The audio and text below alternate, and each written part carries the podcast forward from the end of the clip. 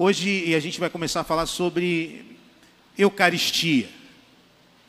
E essa palavra é, é, é Eucaristia, ela não é uma palavra muito utilizada nos meios evangélicos ou protestantes. Talvez porque é, seja uma palavra muito utilizada pelos católicos e talvez um sentimento é, meio de um anticatolicismo faça com que a gente abandone algumas, algumas práticas. Mas Eucaristia é uma palavra do grego que significa dar graças ou ação de graças. Eucaristia é um momento de gratidão. E por que é um momento de gratidão? Eu quero convidar você nesta noite a olhar para essa mesa que nós temos aqui, a entender um pouco melhor o que significa a Eucaristia, o que significa a Santa Ceia, o que significa esse momento tão especial na vida da igreja. E nós aqui, todo primeiro e terceiro domingo, celebramos este momento tão especial na vida da igreja. Para isso, a gente precisa entender historicamente o que é a Páscoa. E eu quero começar esta palavra lembrando a você o que, é, qual, qual foi a origem da Páscoa, é, como ela iniciou lá no Antigo Testamento, como ela começou a ser celebrada.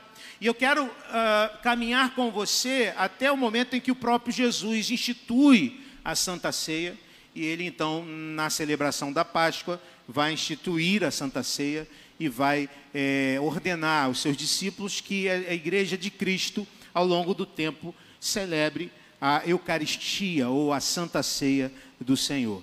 Então, é, nós vamos ver alguns textos, eu convido você a acompanhar aqui ou também, se você quiser olhar a sua Bíblia, nós vamos primeiro pensar na instituição da Santa Ceia, lá em Êxodo 12, no texto lá do Antigo Testamento, segundo livro da Bíblia. Nós sabemos que o povo de Deus estava cativo na, no Egito, eh, sendo oprimido pelo, pelo reino mais poderoso daquela época, o reino egípcio. E Deus então se levanta e levanta Moisés, seu servo, para a libertação do povo. Né? Houve nove pragas que Deus enviou contra os egípcios, até que então, na, na décima praga, é, Faraó se rendesse ao poder do Senhor e liberasse o povo. A décima praga, como nós lemos já na nossa liturgia, era que um anjo da morte iria passar por todas as casas do Egito.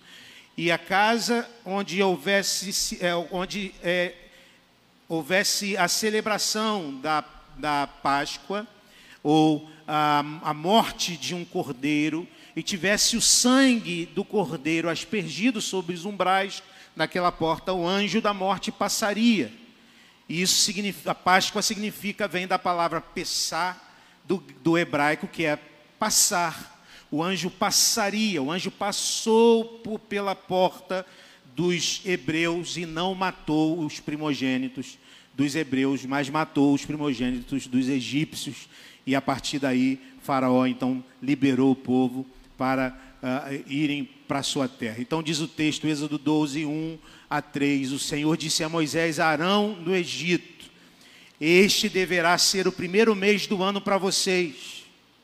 Digam a toda a comunidade de Israel que no décimo dia deste mês Todo homem deverá separar um cordeiro ou um cabrito para a sua família, um para cada casa.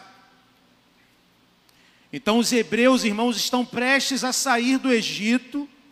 Moisés, levantado por Deus para ser o libertador, e ele está, é, Deus está é, é, instruindo os seus servos sobre o que haveria de acontecer.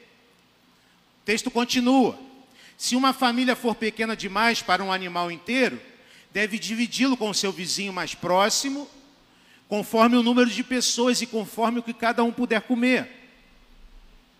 O animal escolhido será macho de um ano, sem defeito, e pode ser cordeiro ou cabrito.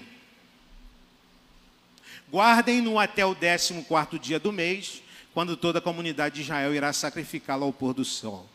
Então deveria ah, ser pego no décimo mês daquele primeiro mês e guardado até o décimo quarto dia, quando seria sacrificado. Passem então um pouco do sangue nas laterais e nas vigas superiores das portas das casas nas quais vocês comerão o animal. Naquela mesma noite comerão a carne assada no fogo, juntamente com ervas amargas e pão sem fermento.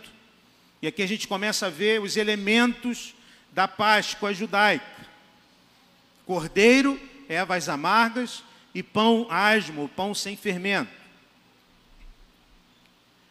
Não comam a carne crua, nem cozida em água, mas assada no fogo. O pessoal que já está com um pouquinho de fome já começa a dar um pouquinho de água na boca. Né? Cabeça, pernas e vísceras, aqui já não.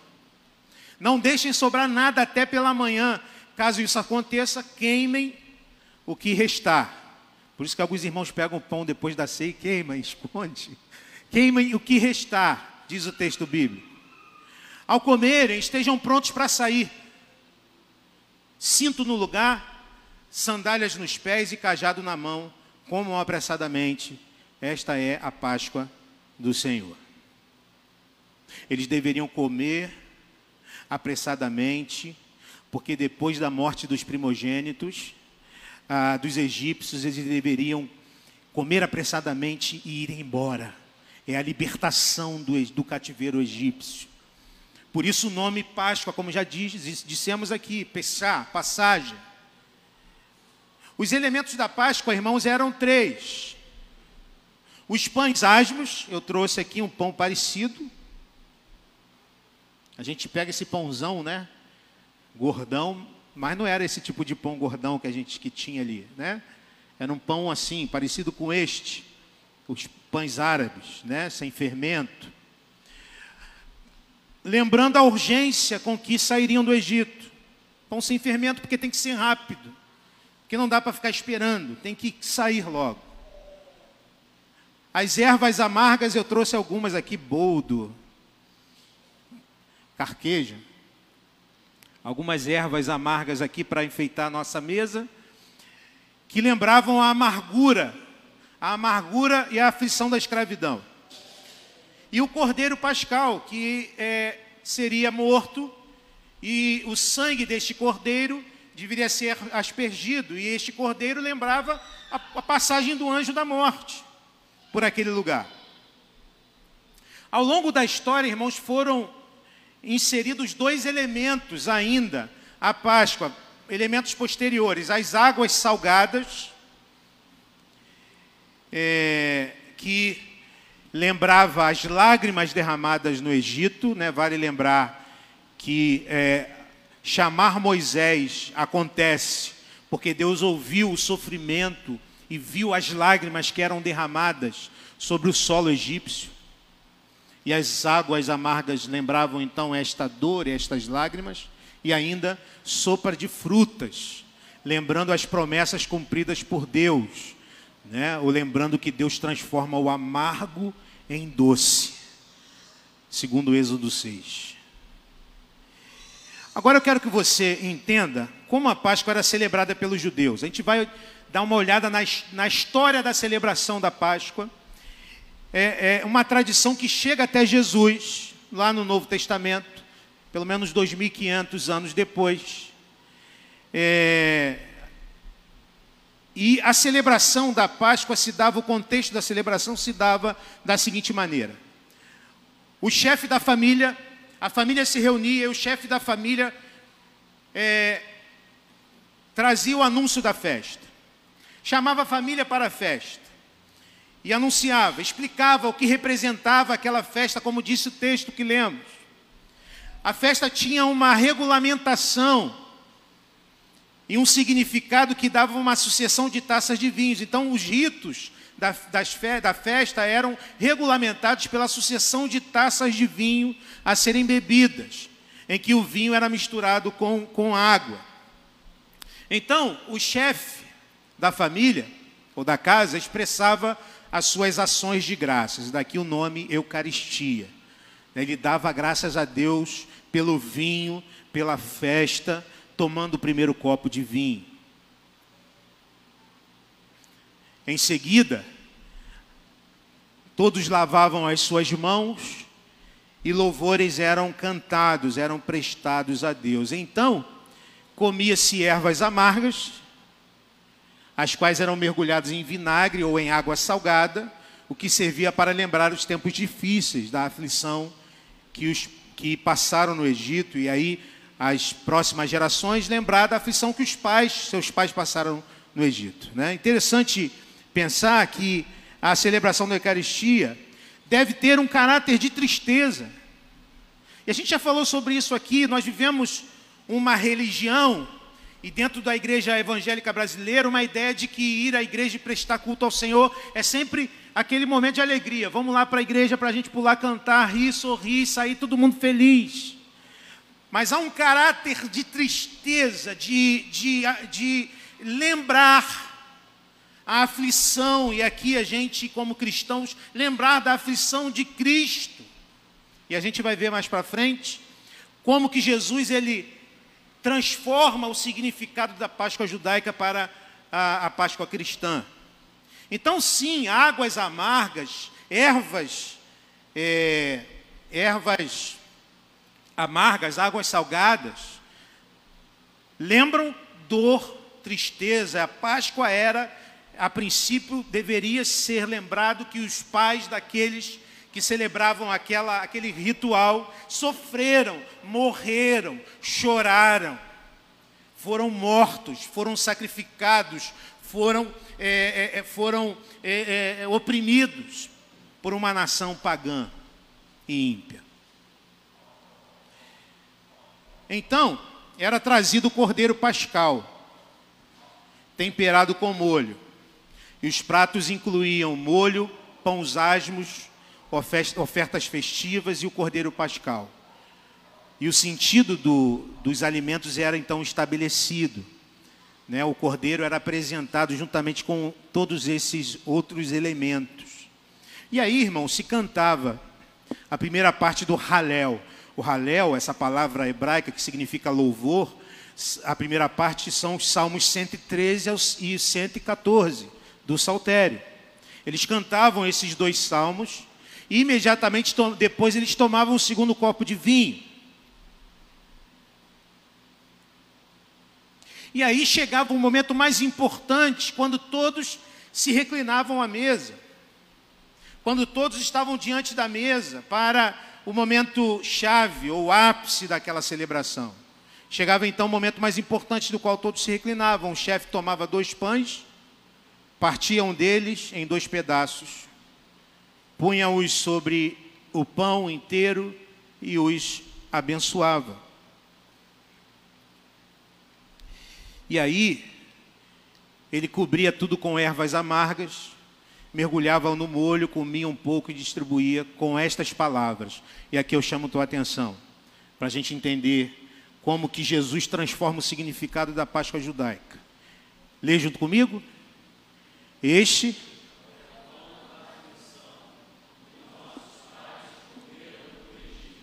Então, esta era a, a, é, as, eram as palavras do chefe, que dava ali então o sentido daquela celebração. Este é o pão da aflição que nossos pais comeram no Egito. E é nesse ponto que eu quero fazer uma ponte com a Páscoa que Jesus celebra com seus discípulos 2.500 anos depois. Eu quero convidar você a darmos um salto para Marcos 14. Saindo de Êxodo, caminhando aí 2.500 anos,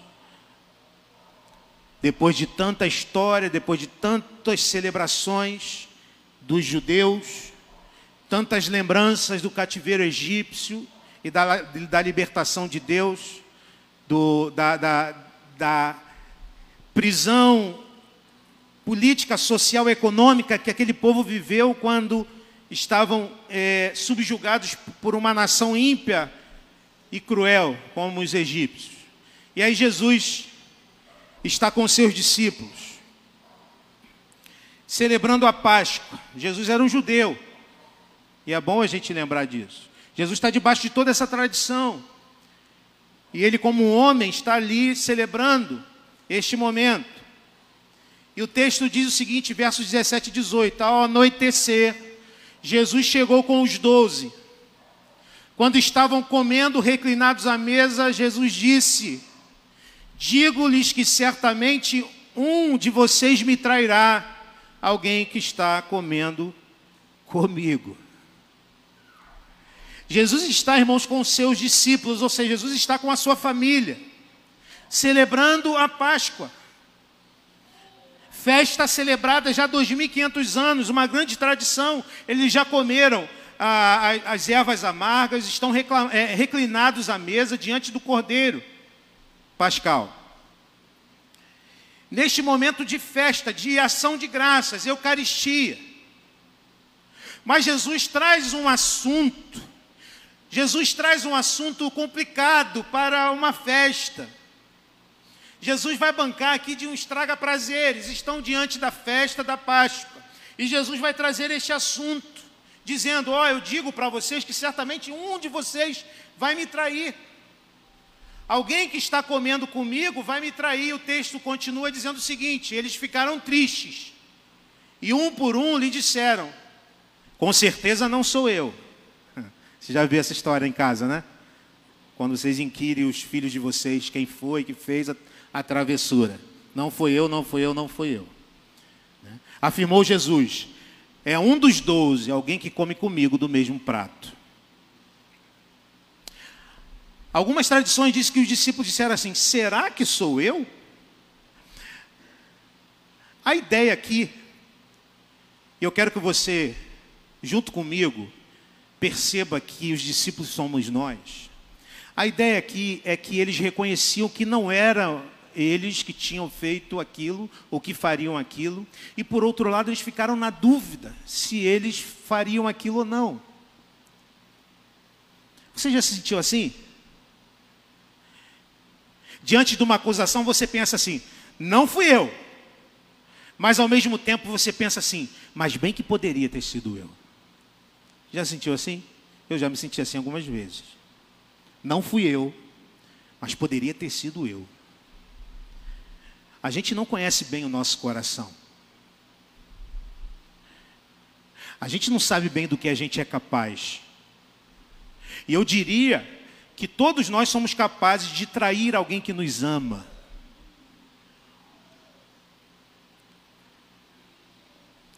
Verso 20 diz que a refeição foi partilhada, era partilhada. O pão, o vinho, o cordeiro iam passando de mão em mão. E a ideia é esta: está à mesa. Estamos à mesa com a família. Estar à mesa é momento de intimidade, de comunhão plena. Jesus está dizendo que alguém que, que era íntimo dele, que alguém que era amigo dele, alguém que ele amava, alguém que ele tinha em alta consideração, o trairia naquele lugar. Não era alguém que você encontra no trânsito, não é alguém que você é, é, é, discute lá no futebol, não, não é alguém assim, alguém próximo, alguém íntimo, alguém que convive com Jesus, alguém que está com Ele todo dia. Irmãos, é doloroso isso, ser traído por alguém que nós amamos, ser traído por um cônjuge, ser traído por um filho, ser traído por um amigo, dói. E Jesus está diante da mesa da Páscoa, lembrando da aflição do povo do Egito, mas também ele experimenta a aflição que ele mesmo já começa a viver naquele momento. E o texto continua dizendo o seguinte, versos 21 a 22.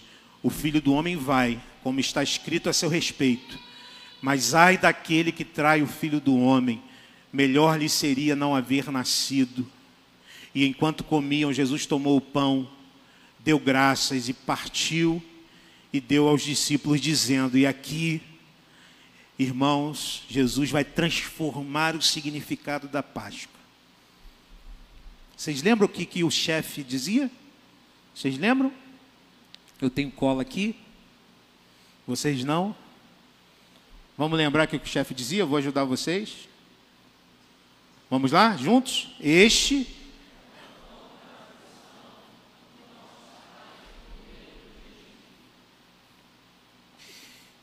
E agora Jesus vai redefinir o sentido da Páscoa, o sentido da Eucaristia, dizendo: tomem, isto é o meu corpo. Tomem, isto é o meu corpo. Tomem, isto é. Não mais o pão da aflição dos nossos pais. Isto é, o pão da minha da aflição que substitui a tua e a minha aflição. Este é o pão da minha aflição. Tome, este o meu corpo. O meu corpo que é dado por vós. A gente sabe que filho do homem é um termo messiânico lá de Daniel, né? Daniel 7,14, que fala do Messias que viria em glória, mas que, segundo Isaías, é também o servo sofredor. Né? Então, assim como o chefe dizia: Este é o pão da aflição que os nossos pais comeram. Jesus dá um novo significado. Em outras palavras, Jesus está dizendo, quando ele diz: Tomem, isto é o meu corpo, ele está dizendo o seguinte: Este não é mais o pão da aflição dos nossos pais. Este é o pão da minha aflição. Eu vou sofrer por vocês. Eu vou ser partido por vocês. Aquela libertação do Egito foi uma libertação econômica, política, social, que trouxe uma nova vida ao povo. Mas essa libertação que eu trago a vocês hoje é a libertação do pecado, é a libertação da morte.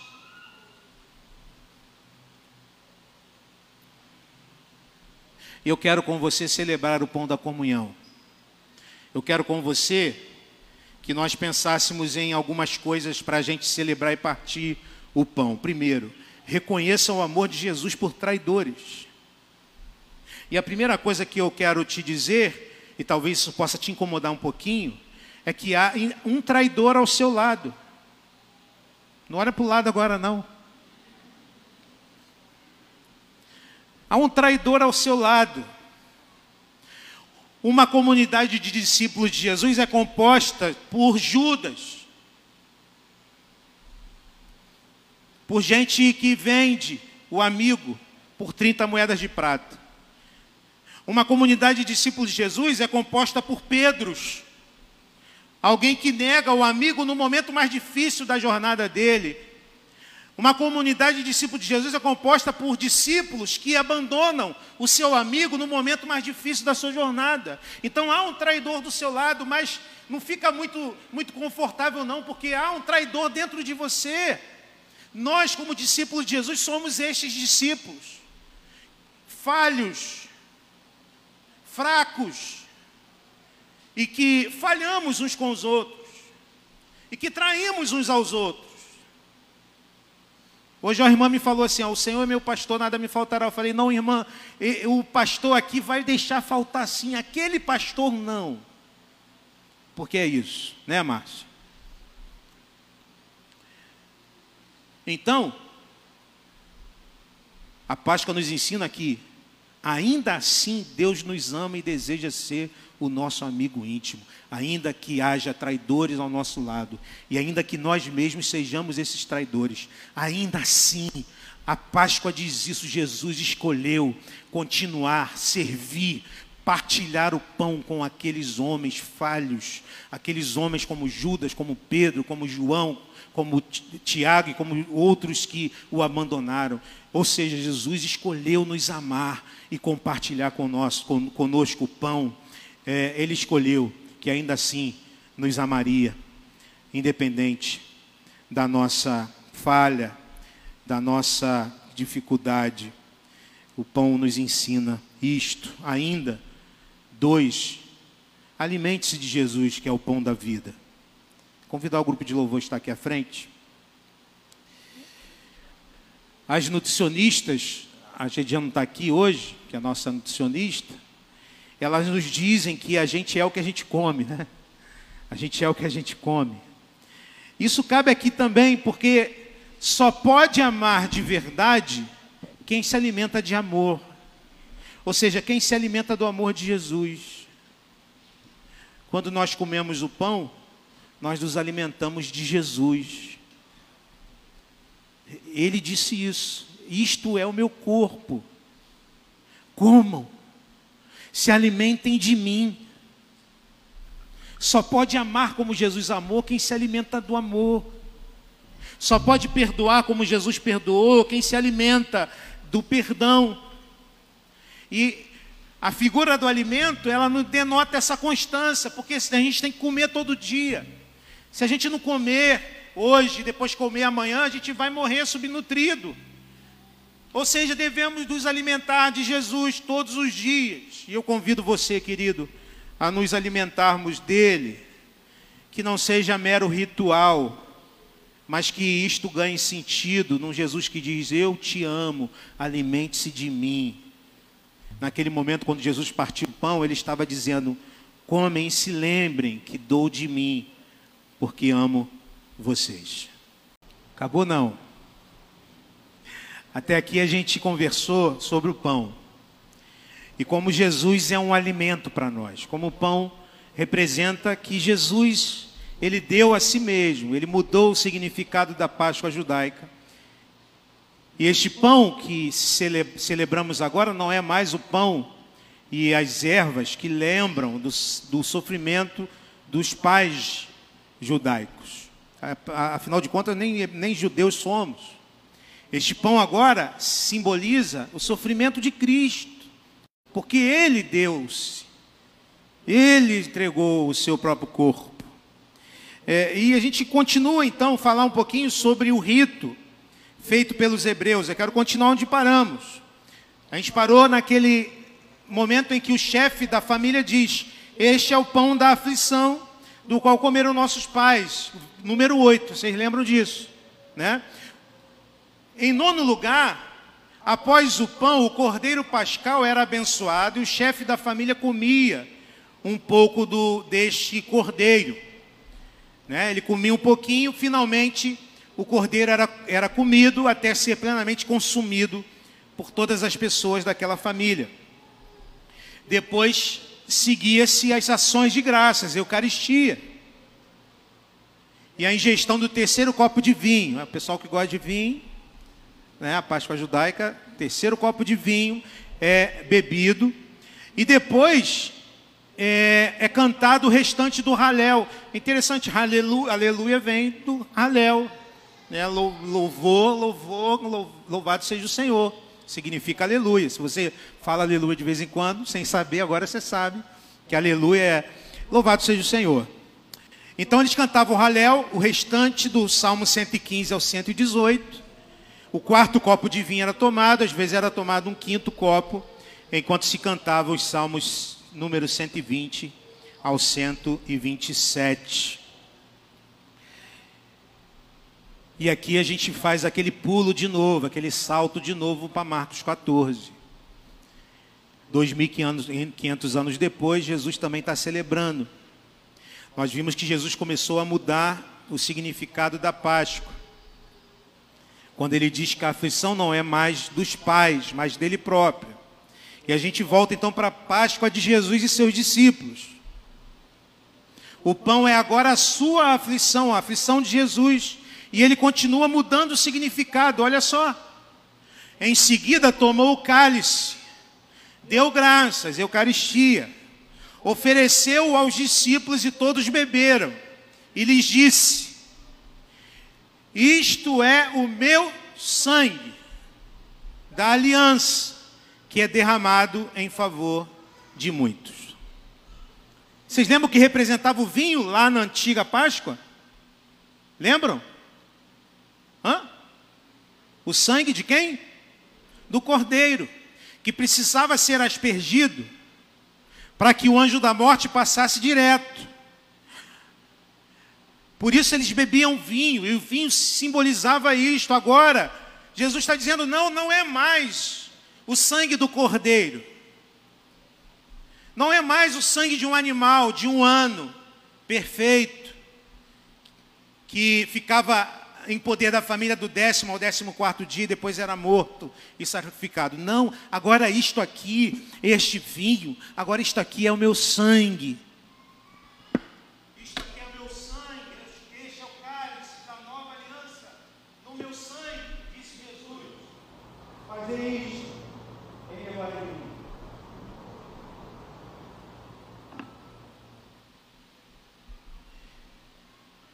Este sangue foi derramado em favor de muita gente.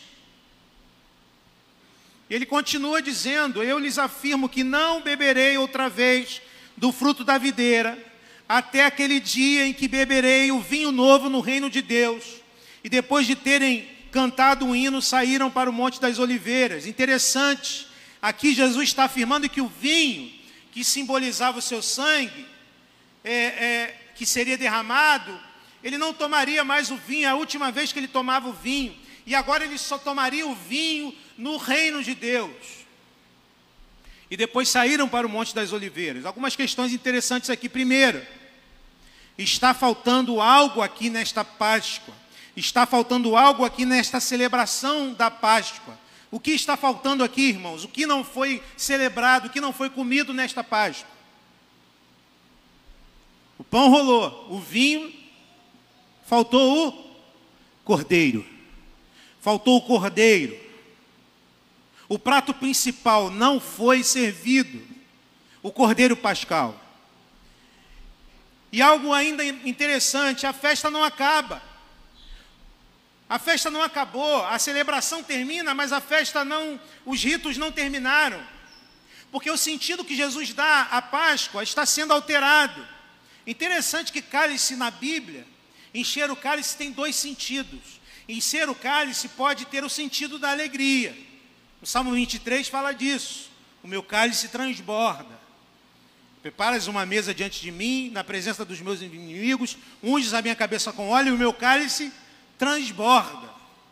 Cálice é festa, vinho é, é ter o copo cheio de vinho é, é, é sinônimo de alegria, mas também o cálice pode ser o cálice do sofrimento. Jesus disse no Getsemane o que, irmãos? Pai, se possível, passa de mim este este sofrimento, esta humilhação, esta, esta dor. O que Jesus está falando aqui, que ele não vai beber mais o cálice da alegria, mas do sangue dele, que seria derramado pouco tempo depois. Ele, Jesus, é o prato principal da festa, e dele é o sangue que será derramado. Dele é o sangue que será derramado. Eu convido você a pensar sobre duas coisas antes da gente celebrar a ceia do Senhor. Primeiro, Jesus assume ou assumiu sobre si os danos da humanidade toda. Eu quero lembrar aqui três versículos de Gênesis 12. Gênesis 12, de 12 a 14 diz: Naquela mesma noite, diz o Senhor, Passarei pelo Egito e matarei todos os primogênitos, tanto dos homens como dos animais, executarei juízo sobre todos os deuses do Egito. Eu sou o Senhor. Então preste atenção, Jesus, é, Deus não disse que mataria os primogênitos dos egípcios. Jesus disse que mataria todos os primogênitos. E aqui eu quero te lembrar uma coisa: todos pecaram e estão destituídos da glória de Deus. O julgamento é para todos. Todos nós somos pecadores. Todos nós, e nenhum de nós é digno de Cristo. Ele continua: o sangue será um sinal para indicar as casas em que vocês estiverem. Quando eu vir o sangue, passarei adiante. A praga de destruição não os atingirá quando eu ferir o Egito e ainda, este dia será um memorial que vocês e todos os seus descendentes o comemorarão como festa ao Senhor.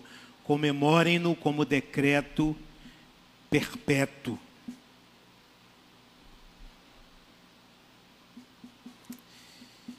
Eu quero te fazer pensar em algumas coisas.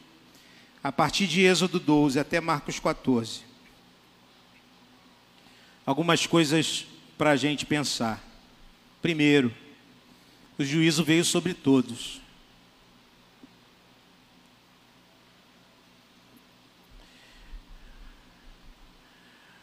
Os hebreus foram livres não porque eram melhores do que os egípcios, mas por causa do sangue do Cordeiro.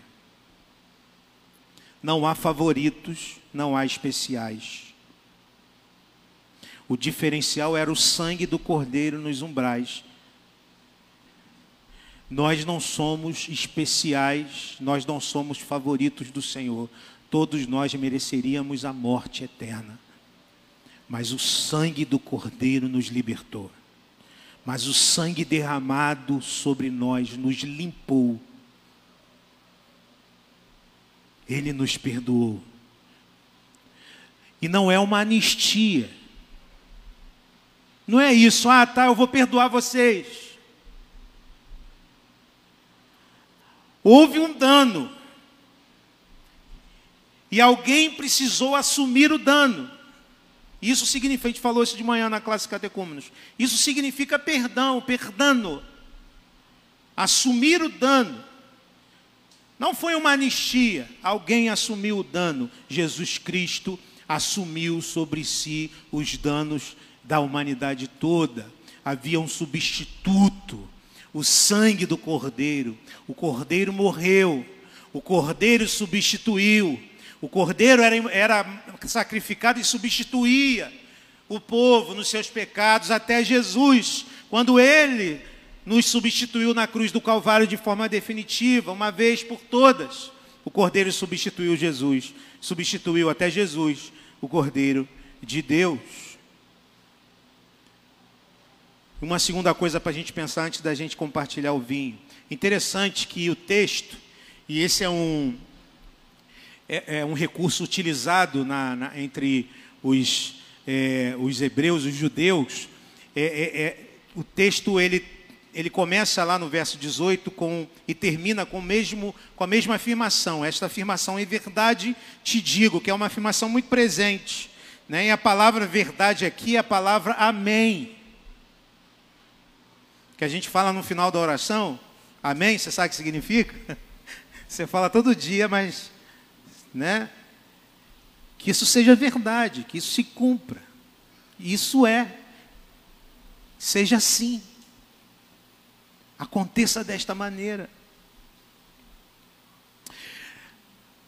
Essa moldura, ou nesta moldura, e pensa num quadro, nesta moldura, entre essas duas afirmações, que são a mesma afirmação, está então esse texto que fala da celebração do pão e do vinho e a omissão do cordeiro pascal. Temos aqui um sanduíche. O que isso significa de maneira prática para nós? O perdão de Deus assume o dano do nosso pecado e isto deve nos levar a olhar para traidores que estão ao nosso lado e perdoá-los também. Então receba o perdão de Deus, mas ofereça também o perdão de Deus. Receba o perdão de Deus. Abra o seu coração, os seus braços para receber pela graça o perdão de Deus. Ele já morreu por mim, por você. O sangue dele já foi derramado. O sangue dele foi derramado no lugar do meu e do teu. Receba o perdão do Senhor. Se alegre. Mas olhe para este sacrifício e perceba que este sacrifício deve ter uma força imensa dentro de mim me impulsionando a olhar para o meu próximo e dizer, viver assim, assim como ele me perdoou, assim como ele me amou, sendo eu pecador, assim como ele assumiu o dano do meu pecado no meu lugar, eu também assumo o dano do, do seu pecado contra mim, eu te perdoo. Eu te perdoo. É difícil perdoar, sobretudo para nós que já fomos traídos, mas também somos traidores. Mas quando olhamos para a cruz e vemos que ele derramou o seu sangue até a morte, e lembrem que a morte de Jesus foi uma morte terrível. O sangue ficou ali caindo horas e horas sem parar. Ele estava no nosso, no meu e no teu lugar. Portanto, receba o perdão, mas ofereça também o perdão. Mas perdoe também. Convido você a pegar o cálice e pensar no que Jesus fez por você. Quais os desafios que ele coloca diante de você? Hoje é dia de cura. Falávamos hoje de manhã com o pessoal da Catecúmenos como a falta de perdão nos adoece. como a falta de perdão nos torna prisioneiros, como nós colocamos pessoas dentro dos cárceres que nós criamos dentro do nosso coração, e como nós nos tornamos carcereiros.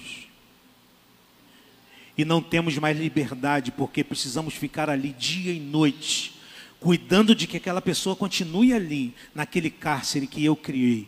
Este é o ciclo do ressentimento, que faz com que a gente adoeça, que faz com que a gente é, é, adoeça emocionalmente, adoeça fisicamente, espiritualmente. Como é libertador